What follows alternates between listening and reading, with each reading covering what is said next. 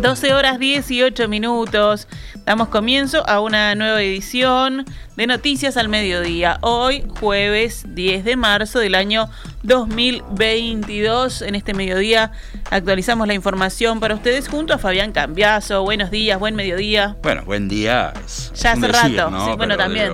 Está bastante fulero el día aquí, en, por lo menos acá en el, centro de Montevideo, en la Plaza Independencia, donde veo que hay una actividad de los la Guardia de, Blandengues. No estoy tan habituado todavía a la zona, no, sabía que era tan... Claro, todas las semanas hay actividad. Tan común, ¿no? Pero hay bastante público observando esta actividad.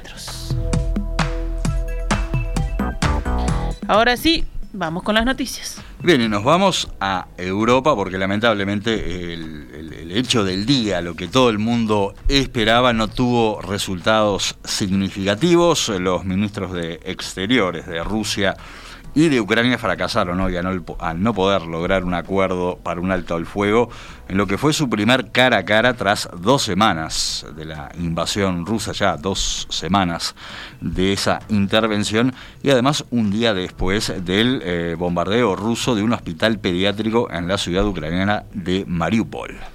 La reunión se produjo en la ciudad turca de Antalya con la mediación de ese país y concluyó sin avances significativos. Como decía Fabián, ambas partes se comprometieron mm. a seguir negociando. Bueno, había dos temas. El más candente eh, que se trató es el de los corredores humanitarios, en especial la ciudad de la que eh, hablábamos, Mariupol, que hasta ahora eh, sigue sitiada por fuerzas rusas. El ministro ucraniano de Exteriores, Dimitro Kuleva, aseguró a su colega ruso, eh, que su colega ruso Sergei Lavrov, eh, bueno, se comprometió a consultar a su vuelta a Moscú la puesta en marcha de dicho corredor.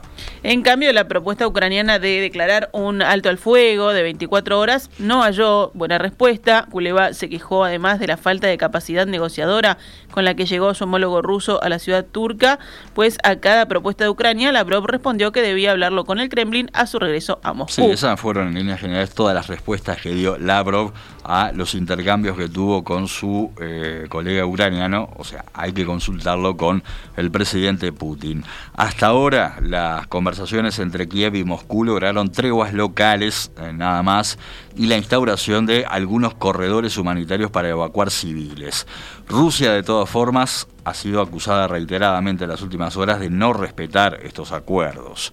El encuentro de Turquía se produce, eh, como decíamos, un día después del bombardeo contra un hospital pediátrico de Mariupol en el sureste del país que además es un puerto estratégico situado sobre el mar de Azov que está, como decíamos, siendo asediado por las fuerzas rusas. Y a propósito de este tema, el jefe de la diplomacia de la Unión Europea, Josep Borrell, calificó hoy de odioso crimen de guerra el bombardeo a este centro de salud que por ahora dejó un saldo de tres muertos y 17 heridos. Entre ellos eh, se está contando una niña de corta edad, Eso es, ese es el saldo que por lo menos se ha informado hasta el momento en cuanto a las víctimas de este episodio. Eh, Lavrov, el ministro de Exteriores eh, ruso, apuntó por su parte a que el edificio servía de base de un batallón nacionalista ucraniano.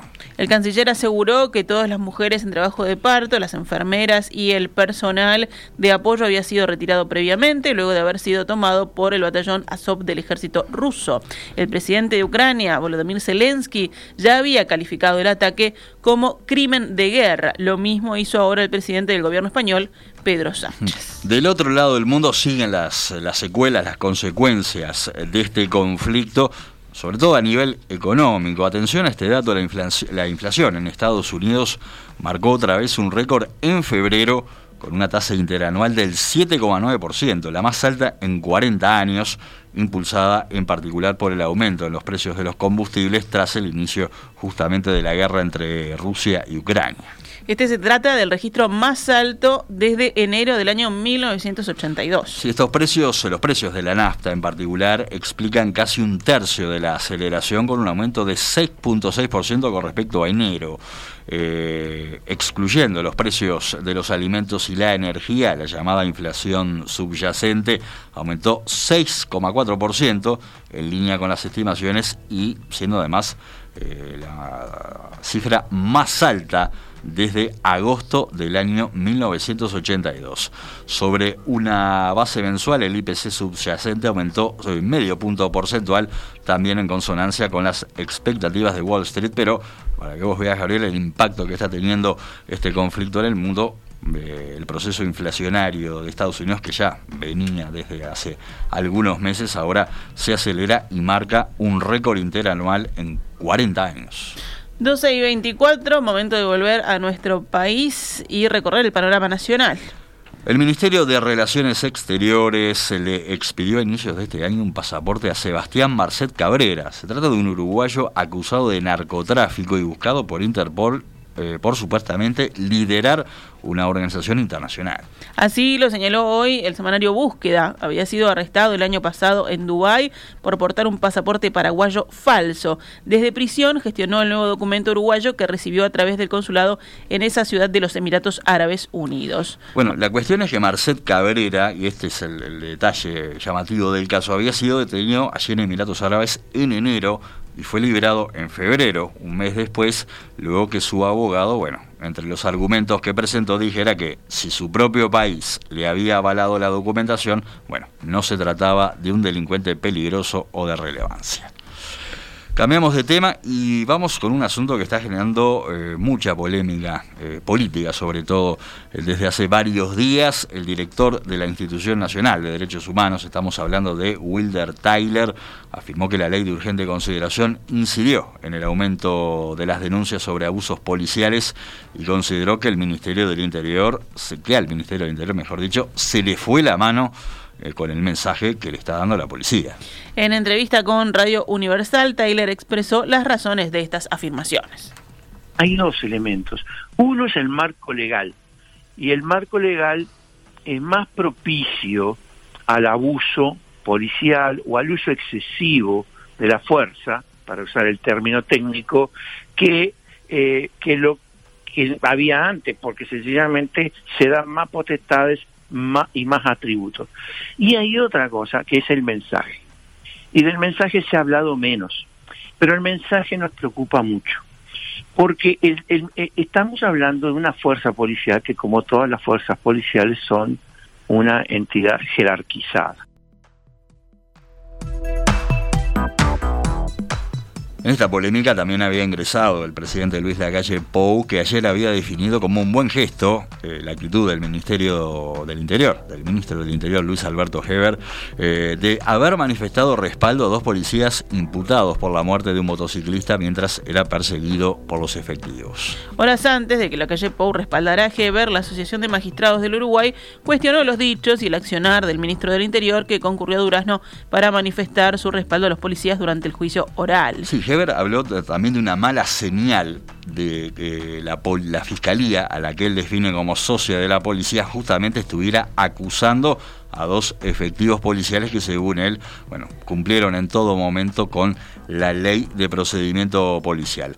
La calle Pou estuvo en Carmelo ayer, fue consultado por este tema en rueda de prensa y dijo que la separación de poderes en nuestro país, además de estar claramente establecida en la Constitución, ha tenido un respeto histórico y que el poder que más se, se ha respetado es al Poder Judicial. El presidente señaló que no cree que la justicia pueda ser presionable. Con lo cual no creo que la justicia en mi país sea presionable. Si yo creyera eso, estaríamos en un problema.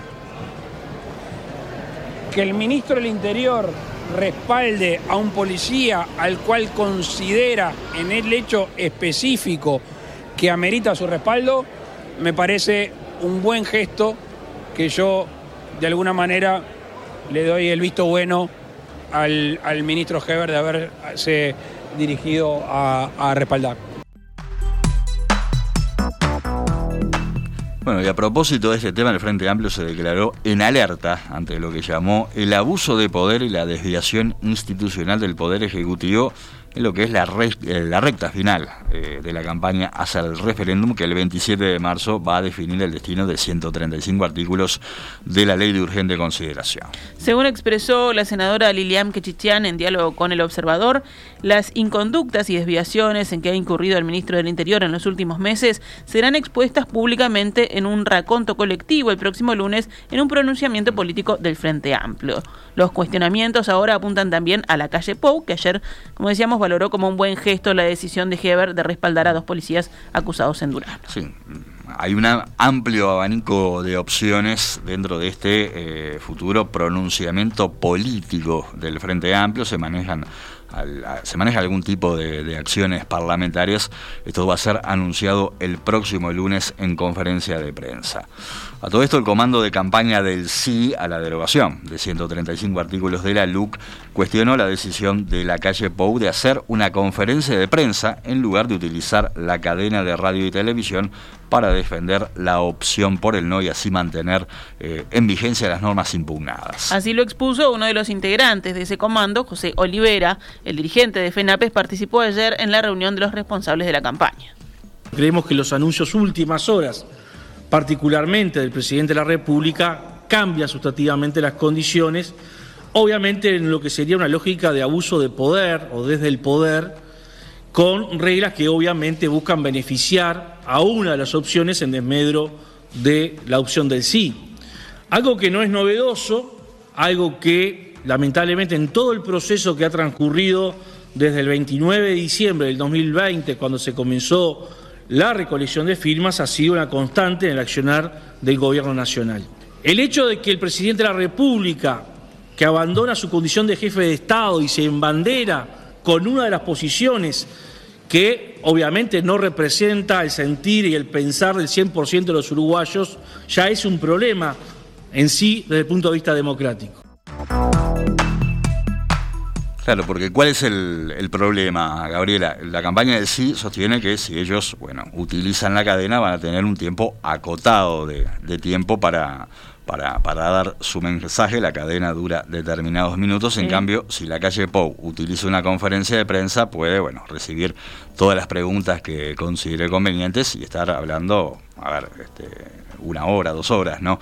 Ahí dicen que hay bueno, una diferencia y una injusticia en cuanto al posicionamiento del gobierno en, en torno a los mensajes finales eh, de la campaña hacia el referéndum. El presidente de la calle daba también su punto de vista y explicaba cuál es su intención sobre la decisión o por lo menos sobre la posibilidad de utilizar la cadena. Ellos entregan la, grabación de la cadena y nosotros hacemos antes la conferencia de prensa de saber qué dice la cadena, porque si no sería eh, desleal sobre todo desde el Poder Ejecutivo. Yo esas cosas no la hago, me parece que eh, hay que tener un respeto y un balance en este caso entre distintos... ¿La diferencia suya sería antes de la cadena de 100? Sí, claro, claro, claro. Y aparte yo no puedo haber visto el, el, video, la grabación de, del sí, no, no. Veremos a ver eh, qué pasa. Las dos cadenas, o la cadena y la conferencia, recordemos, están programadas para el próximo martes y miércoles eh, de la semana que viene, obviamente. Hay que definir todavía quién va primero, quién va después, sobre todo quién será el vocero de la campaña del sí que no está eh, todavía totalmente cerrado. Siguiendo con la campaña electoral, la campaña electoral, la campaña popular hacia el, hacia el referéndum del 27 de marzo, Cabildo Abierto comunicó mediante una carta dirigida al director de los servicios de comunicación audiovisual eh, nacional, estamos hablando de Gerardo Sotelo, que no va a participar en el ciclo de debates organizado por Canal 5 en torno justamente a la consulta popular que se va a llevar a cabo el 27 de marzo. En la misiva firmada por los senadores Guillermo Domenech y Raúl Lozano, el presidente y vicepresidente del partido, respectivamente, eh, Cabildo Abierto, expresó su malestar con el director de los medios públicos debido a que el canal no transmitió el debate entre Guido Monini Ríos y Óscar Andrade tras inicialmente haber aceptado hacerlo. Según se expresa en este documento, consignado hoy por la diaria, aquella fue una sorpresiva decisión con la que el partido no estuvo de acuerdo. Pasamos a otros temas. El Poder Ejecutivo designó al brigadier Rodolfo Pereira como el nuevo jefe del Estado Mayor de la Defensa. Pereira sucede en el cargo al general Gustavo Fajardo, que anunció su pase a retiro. Hasta el momento, Pereira se desempeñó como jefe del Estado Mayor General de la Fuerza Aérea.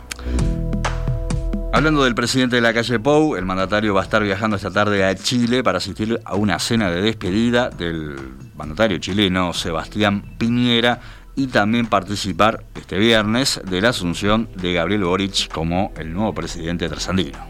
Será la primera vez que la calle Pou asista a una ceremonia de traspaso de mando desde que llegó a la torre ejecutiva. Hay que recordarles que los servicios eh, de transporte interdepartamental y urbano del interior están eh, paralizando sus actividades, están aplicando un paro todo esto desde las 10 de la mañana debido a esta convocatoria eh, por parte del eh, sindicato del sector para la realización de una asamblea. El gremio planteará sus reparos por la pérdida salarial y lo que considera el incumplimiento de lo acordado en la negociación de consejos de salario de diciembre de 2021 por parte del gobierno. Sí, lo advertíamos ayer, todavía no sé, no hay una, hora concreta del retorno a los servicios porque esto depende, bueno, de qué tipo de servicio se se, trate y sobre todo de cuánto dure la, asamblea, por supuesto, ¿no? 12 y 34 actualizamos a cuánto cotiza el dólar a esta hora en pizarra del Banco República, 41 pesos con 55 para la compra y 43 con 75 para la venta.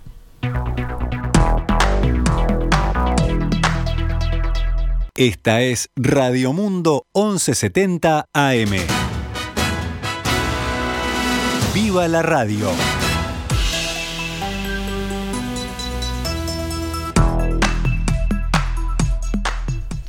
12 horas 37 minutos, retornamos a Noticias al Mediodía y vamos ahora con el panorama deportivo. Sí, porque hubo humo blanco, el torneo de apertura va a seguir a partir de mañana viernes.